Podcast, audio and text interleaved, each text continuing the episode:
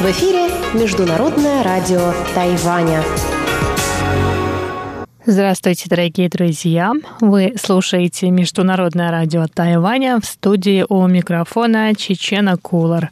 Сегодня 21 октября, среда, а это значит, что в ближайшее время на волнах МРТ вы услышите выпуск главных новостей, а также передачи «Китаеведение. Устная история», «Новости экономики» и повторы передачи «Звуки города». Оставайтесь с нами.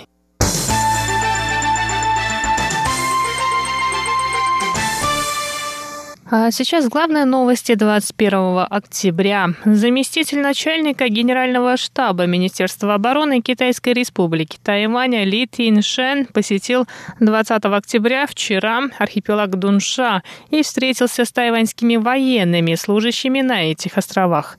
Ли остался доволен уровнем подготовки военных и поблагодарил их за защиту национальной безопасности.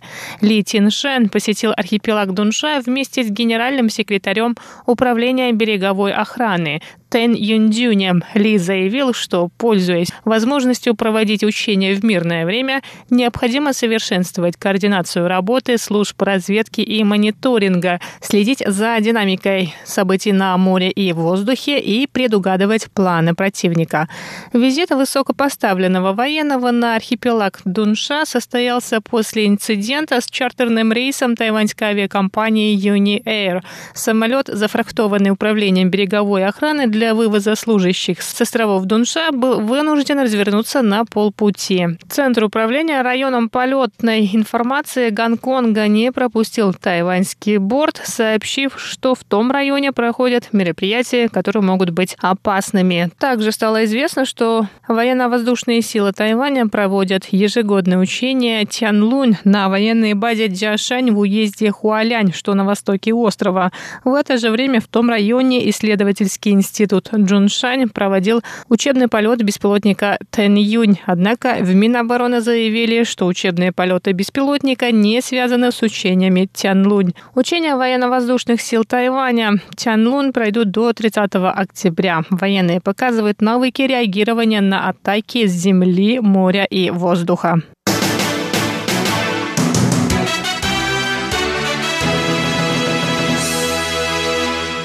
Тайбэйская прокуратура выдвинула 21 октября обвинение в связях с китайскими спецслужбами против троих человек, служивших в управлении военной разведки Тайваня. Подозреваемые – отставные генерал-майор Юэ Дже Джун и полковники Джан Чао Жань и Джоу Тян Ци.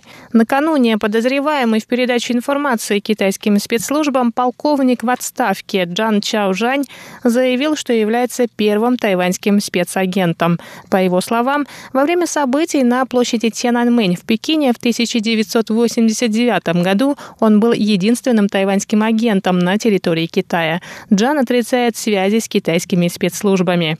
Следствие считает, что уже будучи в отставке, Джан Чаужань и Джоу Тянци отправились в 2013 году в Китай для встречи с местными агентами национальной безопасности. С 2016 по 2019 годы отставные военные ездили в Китай с Юэ Джи Джуном. Последний также бывал в Китае один и, по версии следствия, также встречался с сотрудниками китайских спецслужб. Прокуратура потребовала заключить Джан Чаужаня под стражу, так как он может уничтожить доказательства или покинуть страну. Джоу и Юэ суд выпустил под залог в 150 тысяч новых тайваньских долларов. Отставных военных подозревают нарушение законодательства о работе национальной разведки и передаче сведений об источниках разведывательной информации, каналах и организации разведки, а также информации о личностях тайваньских разведчиков и их помощников. Если это будет доказано, Джан Чаужаня грозит срок заключения от 7 лет. Следствие выясняет, подпадают ли действия подозреваемых под закон о национальной безопасности.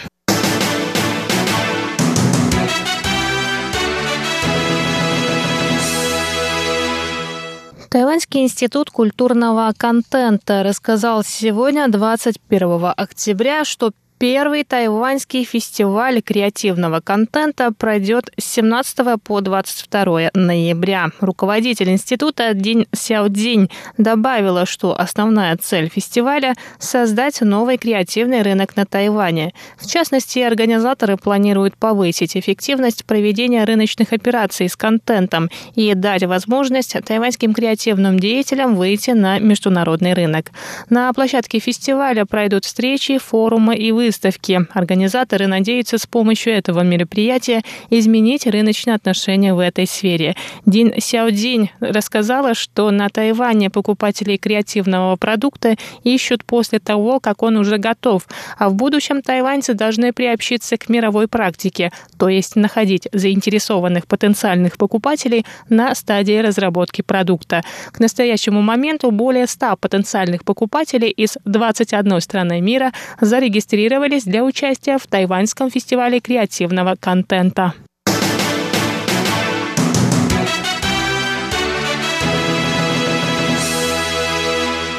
Тайваньское образовательное радио прекратило сотрудничество с международным французским радио из-за содержания передач, которые транслировались для слушателей на Тайване. Сообщается, что в некоторых выпусках передач французского радио прослеживались похвалы Китаю и критика Тайваня, а также критика в адрес США.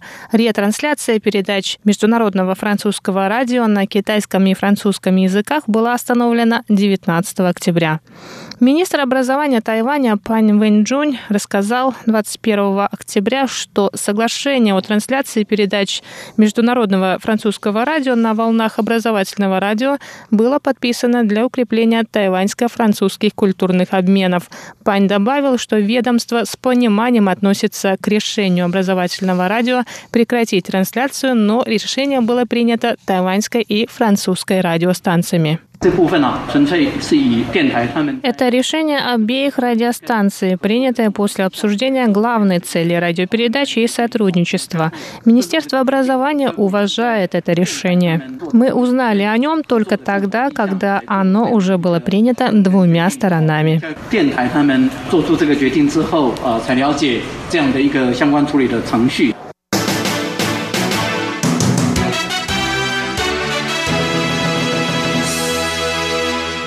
Дорогие друзья, это были главные новости 21 октября. Выпуск новостей для вас подготовила Чечена Колор. На этом я с вами прощаюсь. Далее вы услышите передачи «Китаеведение. Устная история», «Новости экономики» и повтор передачи «Звуки города». Оставайтесь